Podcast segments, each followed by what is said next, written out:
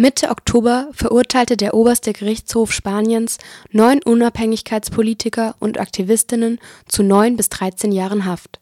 Vorgeworfen wird ihnen Aufstand und Veruntreuung öffentlicher Gelder im Zusammenhang mit dem verbotenen Unabhängigkeitsreferendum am 1. Oktober 2017. Nach dem harten Urteil kam es über mehrere Tage zu großen Protesten in Katalonien. Straßen und Schienen wurden blockiert und tausende Demonstrantinnen blockierten den Flughafen in Barcelona. Am 18. Oktober fanden ein Generalstreik und eine große Demonstration in Barcelona statt. An der Kundgebung sollen laut Polizei ca. 525.000 Menschen friedlich teilgenommen haben. Vor dem Kommissariat der spanischen Nationalpolizei kam es dann zu Unruhen. Die Polizei ging mit Schlagstöcken, Gummigeschossen und Wasserwerfern gegen die Demonstrantinnen vor. 54 Menschen wurden festgenommen und viele weitere verletzt. Auch Paula, 23 Jahre, wurde festgenommen. Freundinnen und Familie gründeten daraufhin die Unterstützungsgruppe Paula Absolution. Unter anderem auf Twitter machten sie so bekannt, welche Polizeigewalt Paula während ihrer Haft erleben musste. Ein Mitglied der Gruppe berichtet. En toda esta semana hubo altercados provocados por las cargas policiales en los que los manifestantes um, in der ganzen Woche gab es Zusammenstöße, Provokationen durch polizeiliche Maßnahmen und Demonstrantinnen haben Barrikaden gebaut, um sich gegen diese Polizeimaßnahmen zu verteidigen. Am Freitag, in der Demonstration vor dem Kommissariat der Nationalpolizei, fing die Polizei, glaube ich, ungefähr um vier oder fünf an, gegen die Demonstrantinnen vorzugehen. Die Demonstrantinnen versuchten ihre Position bis zur Nacht zu halten. In einem dieser Polizeieingriffe rannte Paula, die vorne in der ersten oder zweiten Reihe war, los. Als sie eine Person sah, die auf dem Boden lag, die sie verhaften wollten, stellte Paula sich davor und versuchte ihr hochzuhelfen, damit die Polizei sie nicht festnehmen konnte aber die Polizei erreichte die beiden und nahm beide fest. Die Personen, die mit Paula unterwegs waren, versuchten sie zu finden. Nach etwa einer Stunde begannen sie die Notfallaufnahmen anzurufen, um herauszufinden, ob Paula in ein Krankenhaus gebracht worden war. Weil Paula in keinem Krankenhaus war, nahmen sie schließlich an, dass sie festgenommen worden war.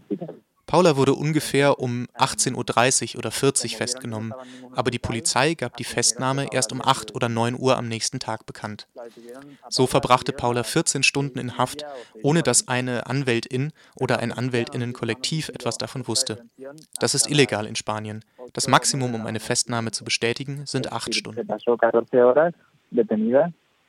sin que, sin que ningún abogado ni, ni el colegio de abogados supiera que ella había sido detenida. Esto es ilegal en España. El máximo para notificar una detención son ocho horas. Paula hatte in den Stunden auf der Wache nicht nur keinen rechtlichen Beistand, sondern erfuhr auch weitere Polizeigewalt. Um, cuando Paula entró en la comisaría provincial, uh, la pusieron contra la pared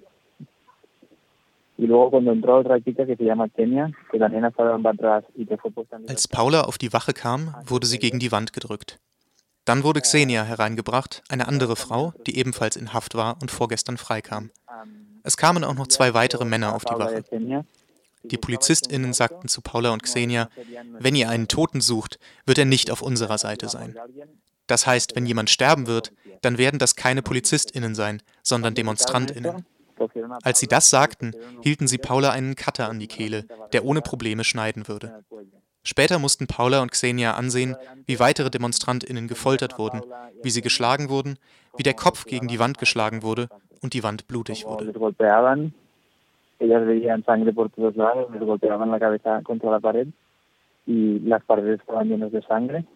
Die Polizei wirft Paula Störung der öffentlichen Ordnung und tätlicher Angriff auf Vollstreckungsbeamte vor, allerdings ohne richtige Beweise dafür zu haben. In dem Moment, als Paula festgenommen wurde, war noch nichts passiert. Einige Demonstrantinnen hatten Barrikaden gebaut, aber es gab keine, sagen wir, Straftaten. Die Polizei versuchte, die Festnahmeordnung zu ändern, um so zu tun, als ob Paula erst einige Stunden später festgenommen worden wäre. Das würde es erlauben, Paula vorzuwerfen, sie in einem Moment der Komplizinnenschaft in der Demonstration festgenommen zu haben. Aber Paula wurde festgenommen, bevor etwas passiert ist.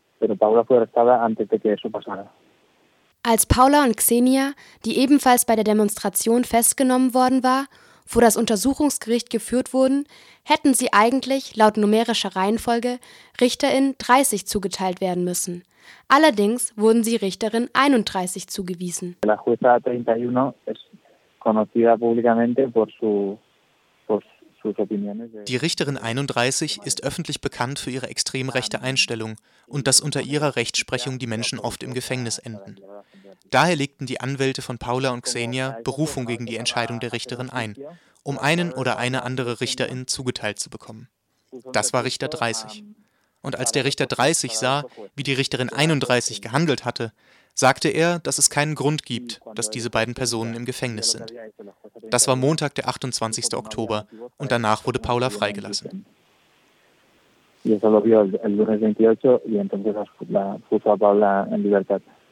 Paula ist jetzt mit zweiwöchiger Meldepflicht wieder frei. Aber sie musste zehn harte Tage in Untersuchungshaft im Gefängnis in Barcelona verbringen. La prisión ha sido muy dura para ella. Las las torturas y vejaciones que la obligaron a, a ver. Ähm, das Gefängnis war sehr hart für sie. Die Folterung und die Einsamkeit, der sie ausgesetzt war, haben ihr sehr geschadet. Im Gefängnis zu sein, hat ihr großen psychologischen Schaden zugefügt. Und momentan erholt sie sich davon, mehr oder weniger und Stück für Stück. Da sie die erste Person war, die freigelassen wurde, war es unumgänglich für Paula, sich mit den anderen zu solidarisieren, die noch im Gefängnis waren. Mit Xenia und Andrea, die beiden Frauen, die mit ihr im Gefängnis waren.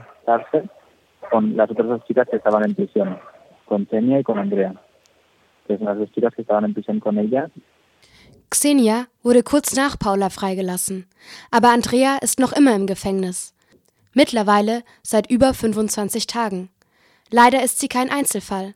Bei den Protesten gegen die harten Urteile der Politiker und Aktivistinnen wurden viele weitere Demonstrantinnen festgenommen. Momentan sind noch 24 von ihnen im Gefängnis.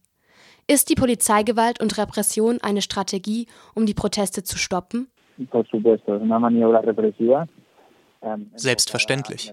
Es ist eine repressive Art des Vorgehens, darauf fokussiert, den Menschen in Katalonien und den Separatistinnen Angst zu machen, damit die Menschen nicht demonstrieren aber es scheint nicht zu funktionieren. Wie ist die Situation der Proteste gerade? Sie sind etwas weniger geworden.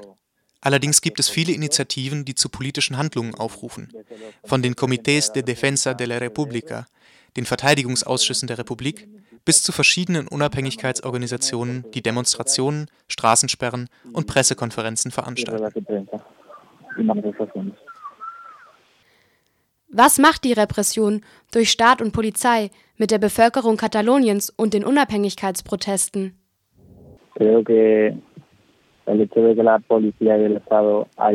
Ich denke, die Tatsache, dass die Reaktion der Polizei und des Staates gegen die Unabhängigkeit so stark war, lässt viel mehr Menschen auf die Straße gehen und so heftig gegen diejenigen protestieren, die uns berauben weil der Staat dadurch gezeigt hat, dass die Franco-Diktatur, die 1975 enden sollte, immer noch besteht und nicht abgebaut wurde und der Staat weiterhin in gleicher Weise funktioniert und diejenigen unterdrückt, die gegen Ungerechtigkeit protestieren.